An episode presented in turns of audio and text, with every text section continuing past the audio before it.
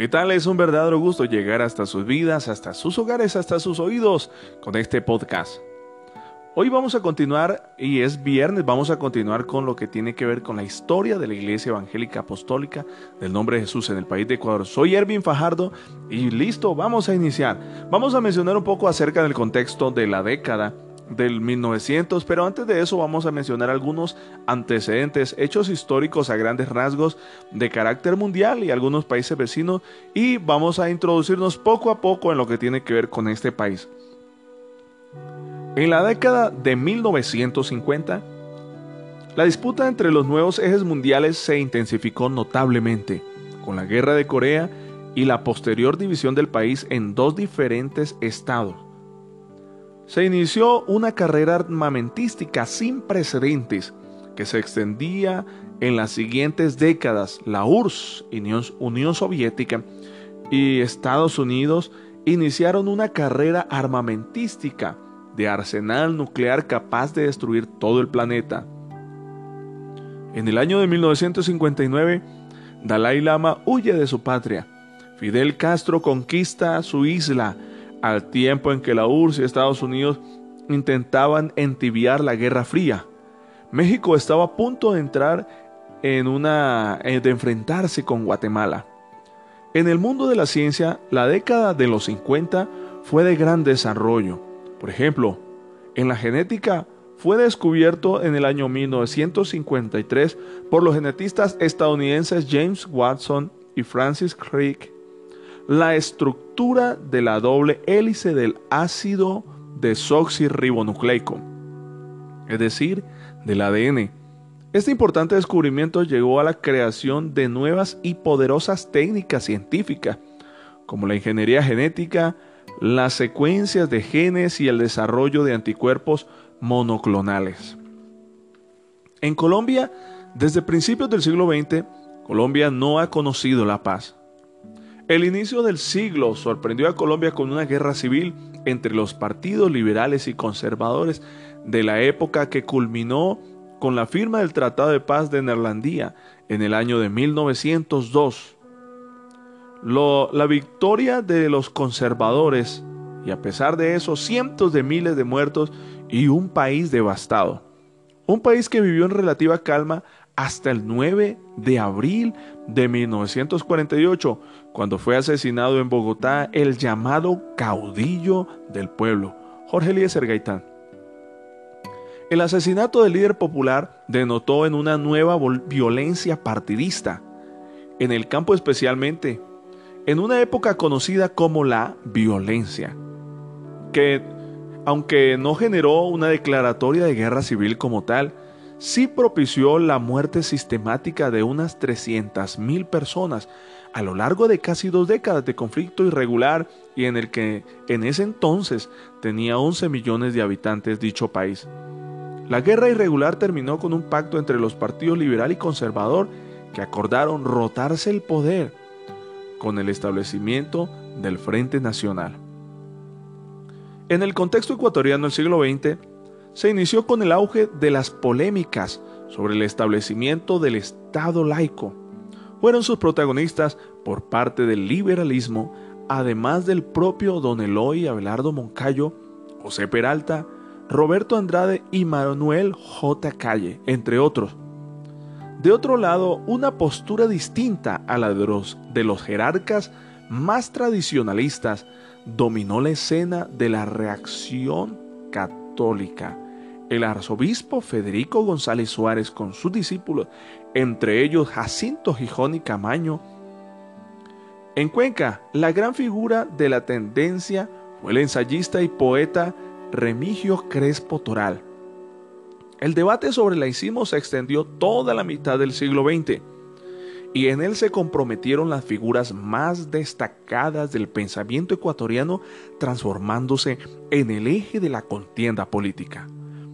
En lo político, en la segunda mitad de la década de los 50, el periodo del gobierno de Camilo Ponce Enríquez fue el primer conservador después de 64 años de regímenes liberales, prosocialistas y populistas. En lo económico, Desde los 50, gracias a los recursos obtenidos por las explotaciones de banano y luego del petróleo, los gobiernos defendieron el liderazgo del Estado en el proceso de desarrollo económico y social. Sin embargo, la alta inflación, la fuerte inestabilidad económica y las dificultades para sostener el elevado gasto público provocaron un cambio en el modelo de desarrollo. Además, conviene mencionar como antecedente que el 12 de mayo de 1937 llegó al territorio colombiano el misionero Askel Werner Larsen, de origen danés, enviado por la Fraternidad del Evangelio Completo del Distrito Marítimo del Canadá en el año de 1939. Se organizó formalmente como la Iglesia Pentecostal del Evangelio Completo. La llegada del misionero Askel Werner Larsen cambiaría no solamente la historia de Colombia, sino la historia del Ecuador. Y en 1937 Charles Bershore bautizó a 52 nuevos creyentes en el río Servitá con Larsen como testigo. Por la noche hubo un bautismo del Espíritu Santo en una finca llamada Loma del Salado, localizada en la vereda Peña Colorada, municipio de Enciso, Santander. Luego de estos antecedentes que describen el contexto político, económico, social y religioso de aquel entonces, inicia una historia diferente. Es la continuación de la historia que registra el libro de la historia de la iglesia, Hechos de los Apóstoles, y que a modo de narración la contaremos. Era una tarde de julio de 1958, en el río Suma, cerca del cantón el Carmen y provincia de Manabí.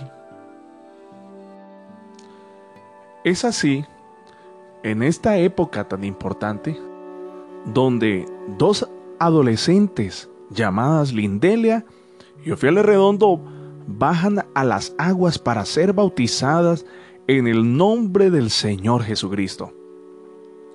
Ellas serían las primeras creyentes bautizadas en el nombre del Señor Jesús para el perdón de los pecados, que entrarían en la historia de la Iglesia Evangélica Apostólica del nombre de Jesús en la República del Ecuador.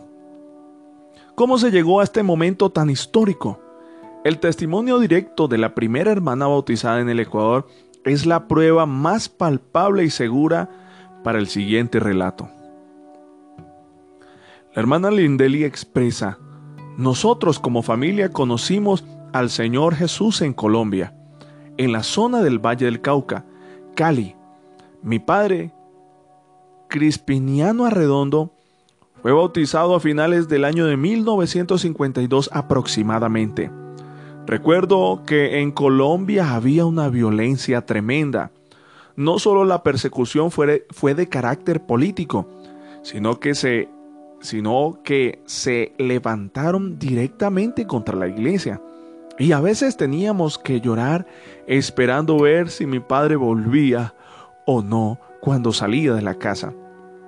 Pues escuchaba que a muchos hermanos los estaban matando.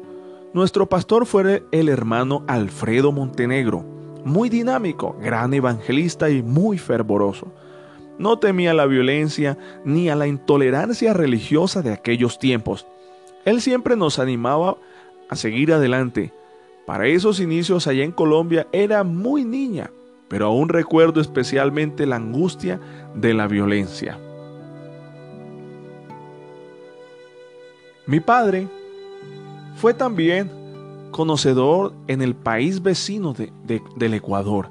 Había una paz y algunos colombianos estaban emigrando, dice la hermana Lindelia. El hermano Redondo y su familia viaja a Ecuador por el 8 de febrero del año 1953 a Santo Domingo de los Colorados con una carta de asilo concedida por el doctor José María Velasco Ibarra. Por cierto, era un pueblo muy pequeño, donde la gente se transportaba a caballo y ciertos días de la semana salían muchos nativos, los colorados, que eran propietarios de bastantes tierras y algunos negocios. Los colombianos habían adquirido algunas fincas alrededor del pueblo. Ellos se sentían muy contentos porque la tierra era virgen, se podía cultivar buen café y sobre todo no había violencia armada en el país. El hermano Cristiano Redondo se contacta con sus compatriotas y les empieza a testificar de Jesucristo.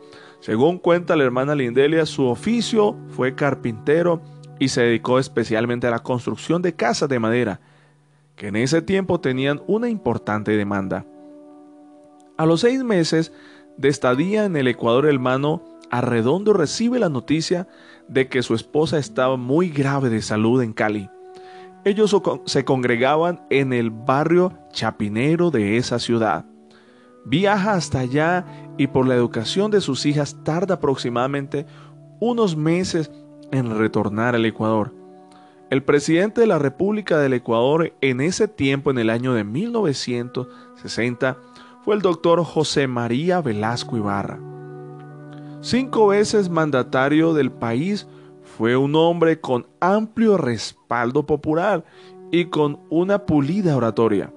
Se decía que su frase preferida fue, denme un balcón y seré presidente. Esta autoridad concedió sin muchas trabas asilo a centenares de colombianos, los cuales mayoritariamente se concentraron alrededor de Santo Domingo. Entre ellos, por supuesto, estaban los hermanos mencionados en la historia. Durante esos tiempos, hasta el año 1957, las reuniones evangélicas fueron de carácter testimonial, pero doméstico. Es decir, para mantener la fe de la familia en Jesucristo. El hermano Cristiano Redondo habla del Señor. Habían simpatizantes, pero todavía nadie se había bautizado aquí en el país.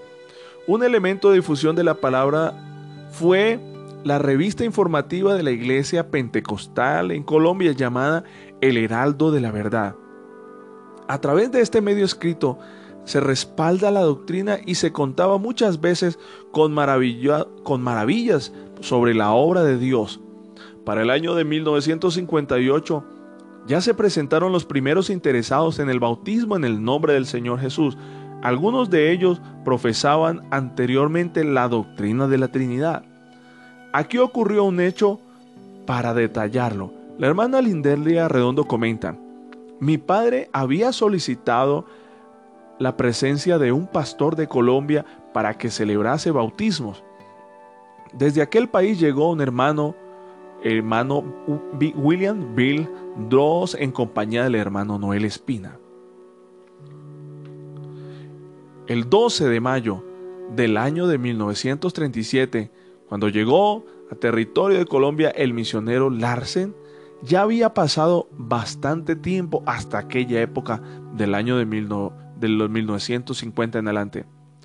El hermano Bill Dross, refiriéndose a este, a este suceso, a este viaje, había sido notificado vía Telegram para que viajara al Ecuador a realizar este bautismo. Es importante mencionar que a esa altura la obra en Colombia ya tenía 21 años, dirigida por el primer misionero, el hermano Werner Larsen. Pero quizá nunca imaginaron toda la trascendencia que iba a tornar después de esos años. Así actuaron nuestros hermanos en ese tiempo, con mucha humildad y modestia, solamente guiados por el poder del Espíritu Santo. Es un gusto, ha sido un gusto poder compartir con ustedes estas líneas, estas páginas de nuestra historia y les esperamos cada jueves en el siguiente relato sobre conociendo nuestra historia. Hasta la próxima.